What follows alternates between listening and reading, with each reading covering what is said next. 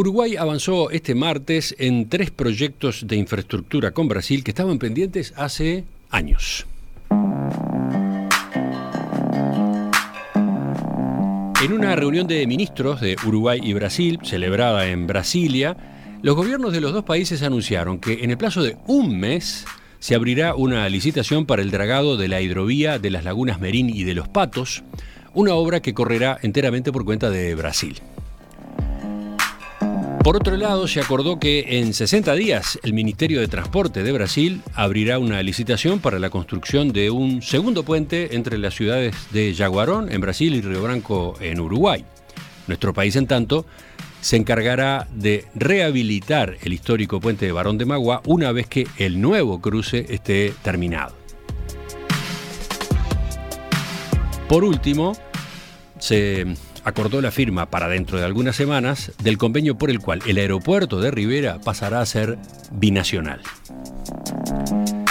Se trata de proyectos que la administración de Luis Lacalle Pou había definido como prioritarios y que estuvieron sobre la mesa en la reunión que a fines de enero mantuvieron acá en Montevideo el mandatario uruguayo con Luis Ignacio Lula da Silva. ¿Qué importancia tienen estos anuncios? ¿Cuál es su repercusión? ¿Qué es lo que se espera a partir de su concreción? Vamos a conversar con el subsecretario de Transporte y Obras Públicas, Juan José Oleizola, que estuvo presente en estos encuentros con su contraparte brasileña. Oleizola, buen día, gracias por acompañarnos. Buen día, Emiliano Romina, un gusto estar con ustedes. Estos tres proyectos eh, estaban en carpeta hace años. Eh, ¿Qué cambió ahora? Eh, para que salgan de manera así, casi express, ¿no? Tan pocas semanas después de que Lula asumiera en Brasil. Bueno, yo creo que se venía trabajando en algunos de estos proyectos, como el de la hidrovía, hace tiempo, desde comienzos de, del gobierno del presidente de la calle Pou, en enero del 21, se había, empezado, se había acordado empezar a trabajar, pero yo creo que la reunión de presidentes que hubo en la tercera semana de enero entre los presidentes Lula y la calle Pou le dieron un impulso muy fuerte a la, a la concreción de estos proyectos. Nosotros fuimos con la con el mandato a Brasilia de, instrumentar eh, la, realización de los proyectos y observamos que la delegación brasileña tenía el mismo mandato, es decir, de, trabajar en forma ejecutiva para ponerle fecha y un cronograma de trabajo. Ya no era una, mera declaración de voluntades, sino que había que trabajar con fecha en los proyectos. Encontramos la mejor disposición por parte del canciller mm. brasileño y los, ministros, en el caso de nuestro, de puertos y aeropuertos y de transporte, eh, en ambos casos, eh, si quiere le puedo relatar proyecto a proyecto. ahora, ahora vamos a ir a eso, pero mi duda es, eh, ¿con estas obras están encontrando más receptividad en el gobierno Lula que la que tuvieron en el de Bolsonaro? Yo creo que no, yo creo que receptividad tuvimos siempre. Lo que notamos sí, en este caso, fue una actitud muy ejecutiva este, de los ministros que tenían, como le decía, claramente el mandato de instrumentar lo hablado por los presidentes en la reunión de enero. Pero es por eso impresiona la ejecutividad, digamos, no la, la velocidad. Este, sí, este, incluso en algunos casos, como en el caso de la hidrovía, yo ahora le voy a contar, pero se cambió se cambiaron algunos, algunos términos hacia dónde se iba. Este, Brasil eh, va a asumir por, la, por el Estado brasileño algunas etapas del proceso, lo cual lo hace más ágil. Este, así que yo le diría que fue una, fue una buena reunión, muy buena reunión, eh, y que nos traemos eh, resultados concretos en materia de infraestructura física en el área nuestra. Eh, que son muy importantes. Mm. cuando, usted me diga, le, puedo resumir lo que se habló de, de cada proyecto, que, realmente son avances importantes para la integración de los dos países y en el caso de la hidrovía, eh, ni que hablar, eh, tener una nueva opción logística para la región del este y noreste de nuestro país. Vamos a eso, vamos uno por uno, capítulo por capítulo. Comenzamos por ese, el dragado de la laguna Merín del lado brasileño, más el canal Sangradouro, ¿no? que conecta con la laguna de los Patos lo que va a permitir instaurar la hidrovía, la hidrovía Uruguay-Brasil, también llamada hidrovía de las lagunas, ¿no? Exacto. Em, el, Ministerio de Puertos y Aeropuertos de Brasil va a lanzar en las próximas semanas la licitación del proyecto básico y ejecutivo, acompañado además de un estudio ambiental. Y el objetivo, según se dijo, es que los trabajos empiecen antes de fin de año. Es así. Eh, nosotros lo que acordamos en la declaración conjunta con, los, con nuestros pares brasileños, con el Ministerio de Puertos y Aeropuertos, fue que ellos van a realizar un proyecto de dragado, eh, que lo van a comenzar en los próximos días. Ese proyecto va a llevar aproximadamente unos seis meses, siete meses para estar pronto. Allí van a hacer un llamado de licitación para antes de fin de año para hacer un para hacer el dragado, concretar el dragado. El proyecto lo van a hacer con técnicos brasileños, con técnicos del Estado brasileño, y van a hacer el, dragado de, del sector brasileño, del canal Sangradouro, ahí en el San Gonzalo, lo van a hacer a costo del Estado brasileño también. Así ellos van a asumir el costo de dragado, esta obra de dragado la, la va a asumir Brasil, y cuando esté dragado el canal, allí van a concesionar van a hacer un llamado para concesionar el mantenimiento, la señalización, pero esto hace mucho más viable la obra porque el, privado tiene, tiene que asumir un riesgo mucho menor. Una cosa es el mantenimiento, otra cosa es hacer la obra de dragado, que es una obra más costosa. Entonces, eh, esto eh, facilita y apura eh, lo que es el, proceso y es, fue considerado por Uruguay una, una muy buena noticia que surgió también de la reunión en Brasil. ese dragado, tengo entendido, permite que naveguen barcazas de qué tamaño, de 110 metros, ¿puede ser? Eh, como máximo, sí, sí, 90 por 15, está barcazas Mississippi de 90 por 15, pueden ser hasta 110, este, o barcazas autopropulsadas. este, siempre se pensó en, barcazas para navegar en la laguna, y, bueno, se ha seguido hablando de lo mismo. Eh, ¿Cuál es el monto de, de esta inversión? Por lo que recuerdo, buscando antecedentes, no es muy alto, ¿no? No es muy alto, de todas formas acordamos con Brasil no anunciar el monto hasta que esté pronto el proyecto de dragado, porque ellos quieren afinar eh, el, monto y no anunciar todavía un estimativo, sino esperar a, tener el proyecto, con lo cual acordamos en ese sentido no avanzar en tirar una cifra tentativa, sino esperar a que esté el proyecto para saber exactamente cuál es el monto que además lo va a pagar Brasil. Pero lo que yo tengo anotado por acá era que era del orden de 5 o 6 millones de dólares, ¿puede ser? yo le digo, por el compromiso que tenemos, usted, usted siempre me busca, pero está, bien, el periodista tiene que ser así, pero por el compromiso que asumimos, preferimos no eh, adelantar un monto estimativo hasta que ellos tengan eh, pronto el proyecto dragado y allí va a surgir este, una cifra más afinada de la realidad. Bueno, pero ahora vayamos a por qué esta obra es importante y sobre todo, en primer lugar, del lado de nuestro país. ¿Qué gana Uruguay una vez que se concrete ese dragado? Bueno, Uruguay eh, hace tiempo que el presidente de la calle Pou, desde que llegamos al gobierno, venía impulsando este proyecto. Nosotros teníamos el, mandato en el Ministerio de Transporte de trabajar con, nuestros pares brasileños, porque significa una, alternativa de salida de los productos que Uruguay exporta en la región este y noreste de nuestro país. Históricamente esta región ha sido la más desfavorecida en materia de conectividad y claramente este gobierno le ha puesto énfasis en que no haya uruguayos clase A y clase B y la región este y noreste, eh, si usted mira lo, que es el plan de obras del gobierno, tenemos la obra de la Ruta 6, este, que va a llegar prácticamente a la frontera con Brasil, a la Ruta 27 en Pichadero, tenemos el proyecto de la hidrovía de las lagunas, tenemos el puente en Charqueada, que une los departamentos de, Rocha y 33, que está próximo a inaugurarse ahora en la, en la primera mitad de este año. Entonces, eh, es una visión que involucra la, la hidrovía de la laguna, pero además es bastante más amplia, y que incluye este, llevar a lo que es la región este y noreste a tener este, una conectividad similar a la que hay en el resto del país. Por otra parte, eh, nosotros hemos tenido muchas reuniones con, integrantes del sector privado, de la producción, de distintos arroz, este, eh, cultivos de secano, eh, madera, es decir, de, productos este, elaborados en base a madera, tableros. Hay, hay, hay, un, hay un sector hay varias empresas que se han ido instalando en los últimos años en esa región y para las que es muy importante tener una alternativa al transporte terrestre para la salida de los productos. A ver, porque en principio esa producción debería, o, quizás hoy ya, hace este, su movimiento como, por carreteras hacia el puerto de Montevideo, por ejemplo. Principalmente hacia el puerto de Montevideo, en algún caso salen por carretera hacia el puerto de Río Grande, pero les interesa tener una alternativa fluvial este, con, todo lo que significa, ¿verdad? Es decir, es una nueva alternativa de transporte. Eh, los costos pueden ser eh, más baratos en algunos casos para, para muchos de ellos, este, ni que hablar lo que significa en términos ambientales, mejora este, en términos ambientales, es decir, es una, es una alternativa para la, producción que siempre en materia logística es, es bueno y que puede... O sea, lo, lo que se busca es que esos rubros de producción de esa zona del país puedan salir a sus mercados por la hidrovía de estas lagunas y desde puertos brasileños concretamente. Tener alternativas para la mejora de costos. Le pongo un ejemplo, o usted está al tanto que el arroz, por ejemplo, está hoy con unos precios muy justos. Y nosotros en el Ministerio de Transporte tenemos diálogo permanente porque hay un interés muy importante del sector arrocero de que el, corredor de Ruta 8 pueda ser habilitado para bitrenes y tritrenes. De esta forma... A ver, bitrenes y tritrenes, son camiones, ¿no? camiones, camiones grandes. exacto, con mayor capacidad de carga para abaratar el costo logístico que tienen con la, de la conexión al puerto de Montevideo. Entonces, trabajamos permanentemente en, la, en la mejora de los puentes para poder llegar a habilitar ese corredor de Ruta 8. Entonces, hay una demanda, le pongo un ejemplo, el sector arrocero tiene una demanda muy importante en poder mejorar sus costos logísticos y que el Uruguay, a través del Ministerio de Transporte, eh, instrumente medidas para poder mejorar el costo logístico. Esa es una preocupación de, todos los productores, de todos los sectores de la producción nacional.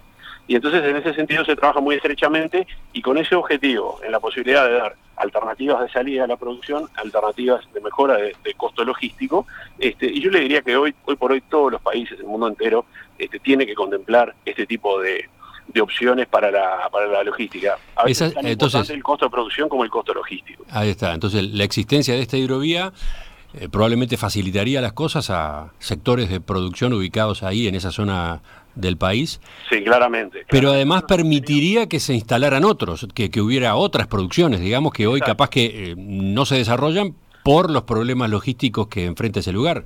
Exacto, eso por un lado. Y después, después tiene un sector ahí, en, el, sobre todo en el noreste, algunas tierras que son buenas, que son, que son tierras altas para la agricultura, que hoy no están produciendo por el costo logístico de trasladar los productos a Montevideo. Pero que si mañana tiene una alternativa de salida eh, que sea más económica, eh, logística, podrían eh, poderse producir. Si hay tierras que hoy son ganaderas, podrían ser agrícolas, teniendo un costo logístico de salida eh, que haga posible la colocación en el exterior de sus productos. Del lado uruguayo existe eh, un proyecto muy avanzado que se llama Hidrovías del Este, que, impulsa la empresa Fadisol, para instalar una terminal de carga en la desembocadura del río Tacuarí, en la laguna Merín, cerca de Chuy, ¿no? Exacto. Sería el primer puerto comercial privado de Uruguay y operaría justamente en esa nueva hidrovía. Eh, ahí estamos ya eh, conociendo, este, digamos, un emprendimiento que está a la espera de, que esto se concrete para facilitar toda esa logística de la que usted hablaba. Exacto, bueno, nosotros tenemos contacto permanente con, los inversores del Grupo de Hidrovías del Este, ellos tienen ese proyecto hace años, este, en este periodo se ha trabajado mucho y ellos incluso están en contacto con, distintos inversores interesados en, poder integrar el consorcio del puerto. Es, el puerto de, de Tacuarí sería, sería la otra pata, digamos, ¿no? De, por donde saldría la, la, producción exportable de Uruguay, que utilizaría la, la hidrovía de la laguna, y por donde ingresarían insumos para la, producción también de la región este y noreste, porque no hay que olvidarse que, obviamente el, tránsito de barcaza se hace viable en la medida que haya cargas de exportación de importación. Entonces, este también es una, es una forma de ingresar fertilizantes e insumos para, por ejemplo, para las industrias que están instaladas en la zona. Mm. Entonces, este, eh, es una inversión de, de, 20 millones de dólares. Cuando conversamos con quienes la, prepararon, quienes la impulsan, ellos nos explicaban que está previsto que haya eh, dos eh, terminales allí, una terminal de cargas generales para contenedores, madera, etcétera, y otra exclusiva para granos. También nos decían que para la construcción ya tienen los permisos ambientales y también del, del Ministerio de Transporte y Obras Públicas. Sí, ese proyecto ya tiene varios años, eh, no había podido avanzar como lo ha hecho en este periodo, y, bueno, este, ellos tienen, ya le digo, contacto habitual con nosotros porque eh, es, es la pata uruguaya, digamos, es el extremo uruguayo de la hidrovía, entonces este, es muy importante que, vayan de la mano, ¿verdad? Lo que es el dragado, lo que es este, el habilitar del lado brasileño de la, la llegada al puerto de Río Grande con la construcción del puerto del lado uruguayo en Tacuarí, que es el, proyecto más importante en materia portuaria en la laguna que, viene hasta ahora mm. este, sobre la mesa.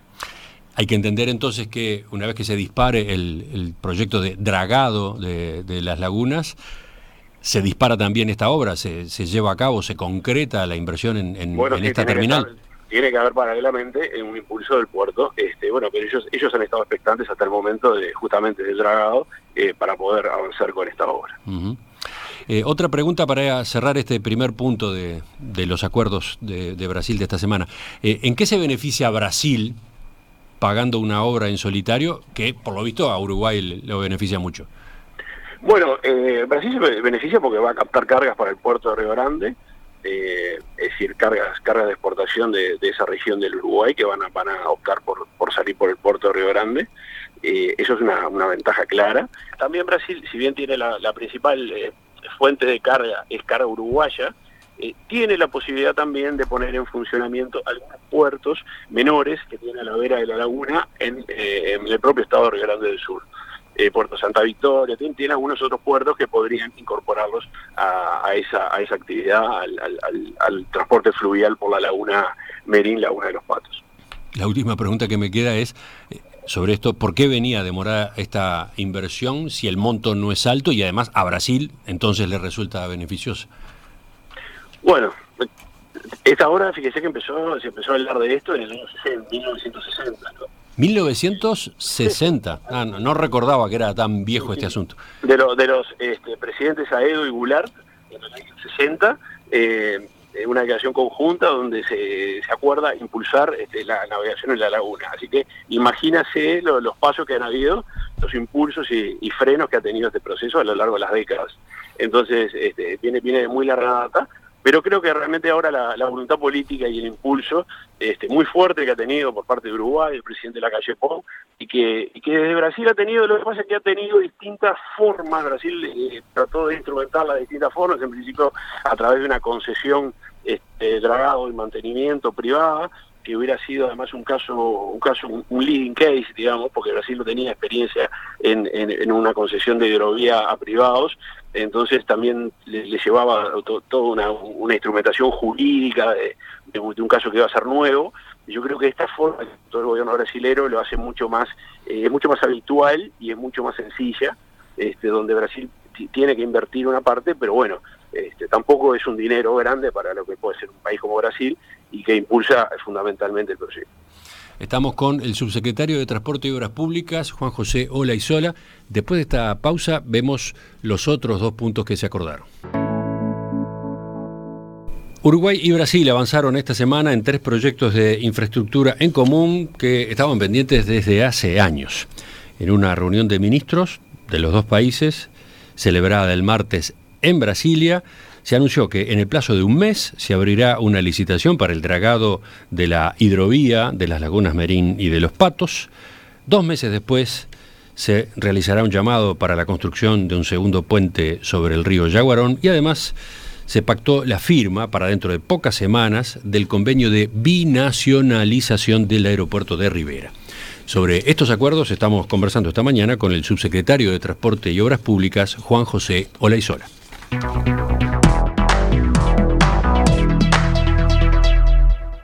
Antes de pasar al segundo punto, Olaizola, tengo acá una pregunta que llega de la audiencia. Hablando de hidrovías, como estábamos recién, quiere saber Alberto si hay algún avance en cuanto a la hidrovía del río Uruguay, concretamente las ideas que se han manejado al norte de la represa de Salto Grande. Sí, bueno, ese, ese proyecto fue impulsado con fuerza del lado uruguayo cuando comenzó el periodo de gobierno pero no ha encontrado eco de nuestra contraparte argentina. Entonces, este, no se ha podido avanzar eh, lo que se hubiera querido eh, en, la, hidrovía al norte de Uruguay, pero este, sí en otras alternativas al sur, impulsar, este, eh, se está trabajando en el estudio para, para profundizar el, tramo Palmira-Fraiventos y otras alternativas. En lo que tiene la hidrovía del de Uruguay, este, no, no se encontró eco en su momento, este, a pesar de las gestiones que se hicieron por parte de Uruguay este, para poder avanzar este, con nuestra contraparte argentina. Mm, bueno, volveremos sobre eso dentro, dentro de unos días, en todo caso, para conocer cuál es esa alternativa y de qué manera se la está este, empujando. Pero regresemos al tema, regresemos a los acuerdos de, este martes en Brasilia. Eh, decía yo, en segundo término, se confirmó que el Ministerio de Transporte de Brasil abrirá en 60 días, prorrogables por otros 30, eh, la licitación para la construcción de un segundo puente sobre el río Yaguarón, entre Yaguarón del lado brasileño y Río Branco del lado uruguayo. El objetivo es firmar el contrato de obra a fines de este año. Eh, ¿Por qué? ¿Cuál es la importancia de este nuevo puente que se suma, que se sumará al antiguo puente Barón de Magua? Exacto. Eh, hoy está operativo, como usted decía, el, viejo puente Barón de Magua, que además es un puente con, un valor arquitectónico importante, patrimonial, y, se necesitaba hace tiempo realizar un puente nuevo. habían habido varios intentos, incluso Brasil en la década pasada llegó a ser llamados a licitación, que, no concretaron, no terminaron en la concreción de la obra por distintos motivos, y, ahora, bueno, se acordó en esta reunión poder llevar adelante, en la reunión de presidentes y en esto llevar adelante el, proyecto del nuevo puente. Eh, es así como usted dice, esos son los plazos, 60 días más 30 eh, para, para hacer el llamado a licitación. Ya está pronto el proyecto ejecutivo del puente desde hace varios años, así que se va a hacer un puente al norte del actual puente Barón de Magua. La financiación del puente va a correr por parte de Brasil, así como la financiación del acceso brasileño. Uruguay va a financiar el acceso al lado uruguayo. Y Uruguay se compromete, una vez que esté pronto el, nuevo puente de Barón de Magua, el, nuevo puente sobre el río a hacer las refacciones eh, que está necesitando el viejo puente de Barón de Magua eh, para dejarlo en condiciones y, mantenerlo, porque ya le digo, tiene un valor patrimonial muy importante. Este, y allí hay un importante tránsito de camiones que une ambos países, el, tránsito de la carga que circula por el, por el Barón de Magua es muy importante, así que por eso sí es necesaria esta, esta nueva obra del puente. A ver, entonces pasando el limpio ese, el punto crítico, el segundo puente se hace necesario para eh, albergar el transporte de carga, sobre todo sobre todo, claro, y que además ha crecido en los últimos años y, estaba estaba sobrecargado el, viejo puente Barón de Magua, había que hacer ese ese puente nuevo, este pero pero bueno, por una cosa o por otra no se no se había eh, llegado a la, etapa de concreción de la obra, ahora con el impulso de los presidentes y de y esta esta reunión de trabajo eh, se acordó la, la realización. Nos parece que es muy importante por varias cosas. Primero, porque era necesario para el tránsito de carga. Segundo, porque es un factor de integración física muy importante entre nuestros países. Este, a, esa altura, allí entre Cerro Largo y esa región del estado de Río Grande del Sur. Tercero, porque además genera fuentes de trabajo y, dinamismo en esa zona del país este, y del lado brasileño también. Es decir, siempre una obra de este tipo, dos obras, como van a ser la obra nueva y la, refacción del puente de Barón de Magua genera obras de trabajo. Las obras en puentes particularmente generan obras de trabajo, eh, puestos de trabajo y horas hombre, así que nos parece que también es un componente importante, ¿no? Un componente dinamizador de la, de la economía regional, local, eh, en esa zona de, Río Branco, Yaguaro. 20 millones de dólares es la inversión en el nuevo puente. Sí, de ese orden. Más la inversión en los accesos, el acceso brasileño es, un poco más caro, está estimado en unos 13 millones de dólares y el, y el acceso uruguayo es, un poco más, más sencillo, aproximadamente la mitad, unos 6 millones y medio de dólares. ¿Por qué queda a cargo de Uruguay la, rehabilitación del viejo puente, del puente Barón de Magua? Bueno, fue un acuerdo que se hizo eh, para, yo creo que facilita además, porque no hay que hacer una, licitación por parte de los dos países. Brasil se hace cargo de la licitación del nuevo puente y Uruguay se hace cargo del llamado para los trabajos en, el, viejo puente. Creo que además eh, la, instrumentación es más fácil este, y nos pareció mucho más sencillo hacerlo de esa forma. 8 millones de dólares cuesta la, refacción. ¿Va a costar la refacción del viejo? Va, a haber que afinarlo un poquito, sí, pero, pero puede estar en esos, algo así. Mm. Pero esa obra, la, de, la que le corresponde a Uruguay en el viejo puente, se hace después que esté terminado el nuevo. Exactamente, sí, una vez que esté terminada la obra del nuevo puente, porque hay, que sacarlo de circulación el puente viejo y este hacer las obras eh, correspondientes. No se pueden hacer este, circulando el tránsito que circula todos los días por el puente. agua. En definitiva, a ver, para marcar fechas, que siempre a la, audiencia le interesa eso, sobre todo ahora que por lo visto esto va bien, va rápido, va concreto, ¿cuándo estarían prontos los dos? ¿Cuándo estaría pronto el puente nuevo y estaría rehabilitado el viejo?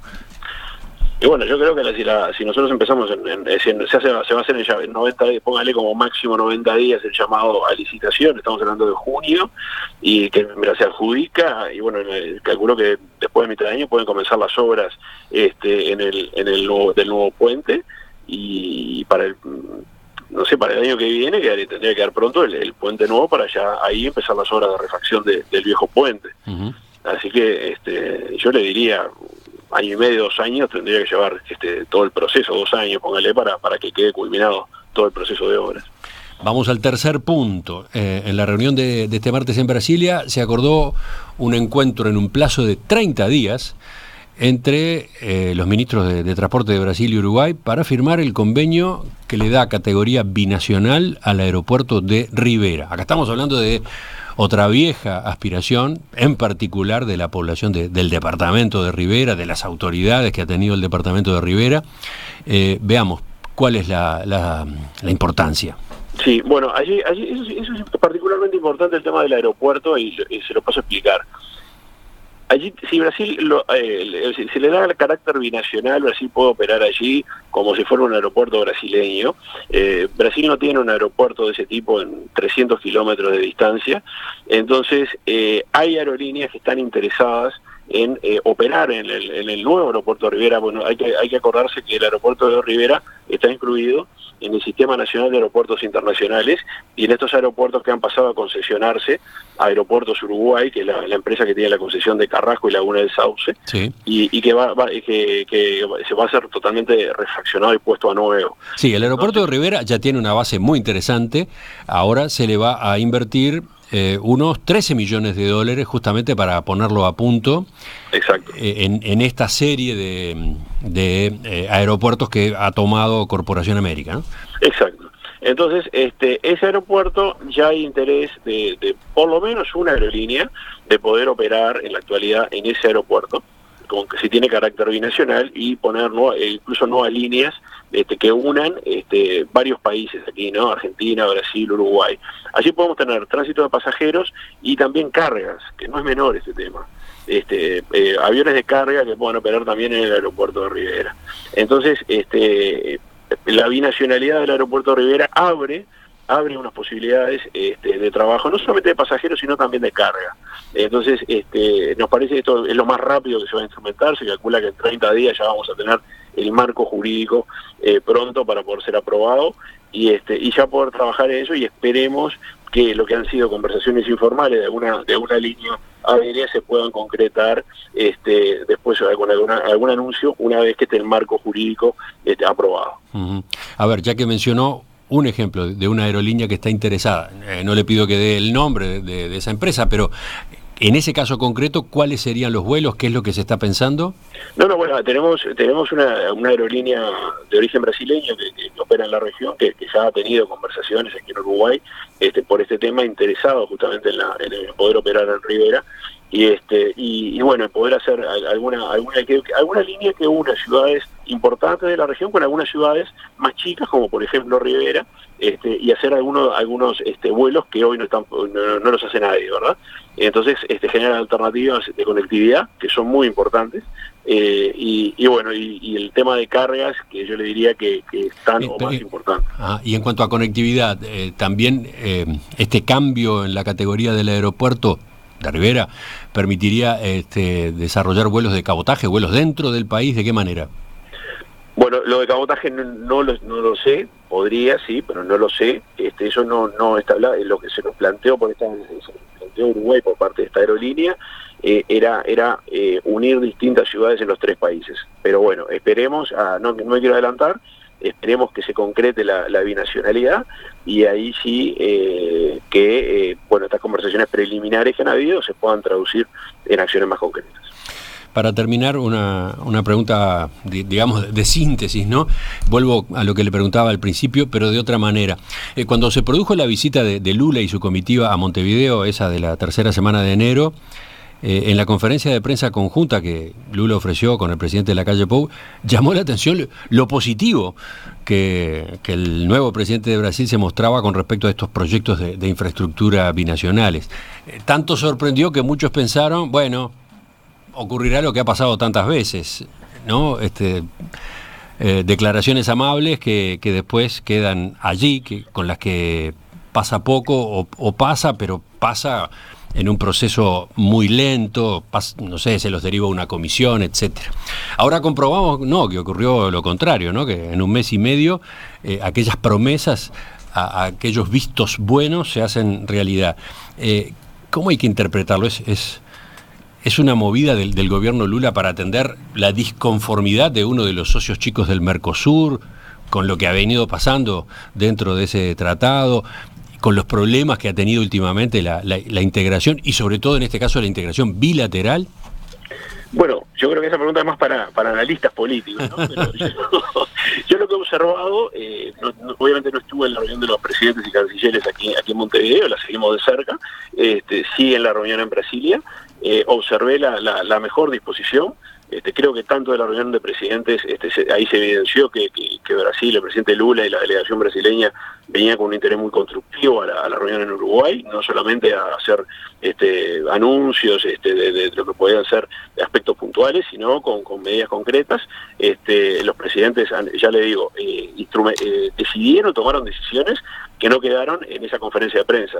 La, reunión de Brasilia fue ejecutiva, fue una reunión de trabajo, donde eh, papel y lápiz este, se fueron este, trabajando, poniéndole fecha y, viendo de qué forma se iban a llevar adelante los tres proyectos. Esa fue la, buena disposición que nosotros observamos en nuestros pares brasileños y quedamos contactados y vamos a generar un grupo de trabajo en estos días este, para, instrumentar todo lo que le estoy diciendo. Mm. Encontramos la mejor disposición eh, de, los padres brasileños y todos con una actitud constructiva y de trabajo. ¿Hay otros proyectos en carpeta, aparte de estos tres, que eran eh, los más significativos ahora? Nosotros con Brasil teníamos estos tres proyectos que, son muy importantes. Este, nos vamos a dedicar a, avanzar, justamente este es el momento de avanzar en los proyectos. Este, y bueno, teniendo, la, teniendo en cuenta la relación bilateral tan importante que tenemos con, nuestro hermano mayor en el Mercosur, este, siempre van surgiendo iniciativas, ¿verdad?, en, las regiones fronterizas, pero estos tres proyectos creemos que son muy importantes. Juan José Olaizola, subsecretario de Transporte y Obras Públicas, le agradezco su participación esta mañana en Perspectiva. Muchas gracias a ustedes, Emiliano, un gusto. Lo consignamos hoy, hoy temprano, ¿no? A raíz de estos acuerdos, el gobierno uruguayo habla de un momento histórico en las relaciones con Brasil y asegura que los intereses comunes confluyen y consolidan una integración real.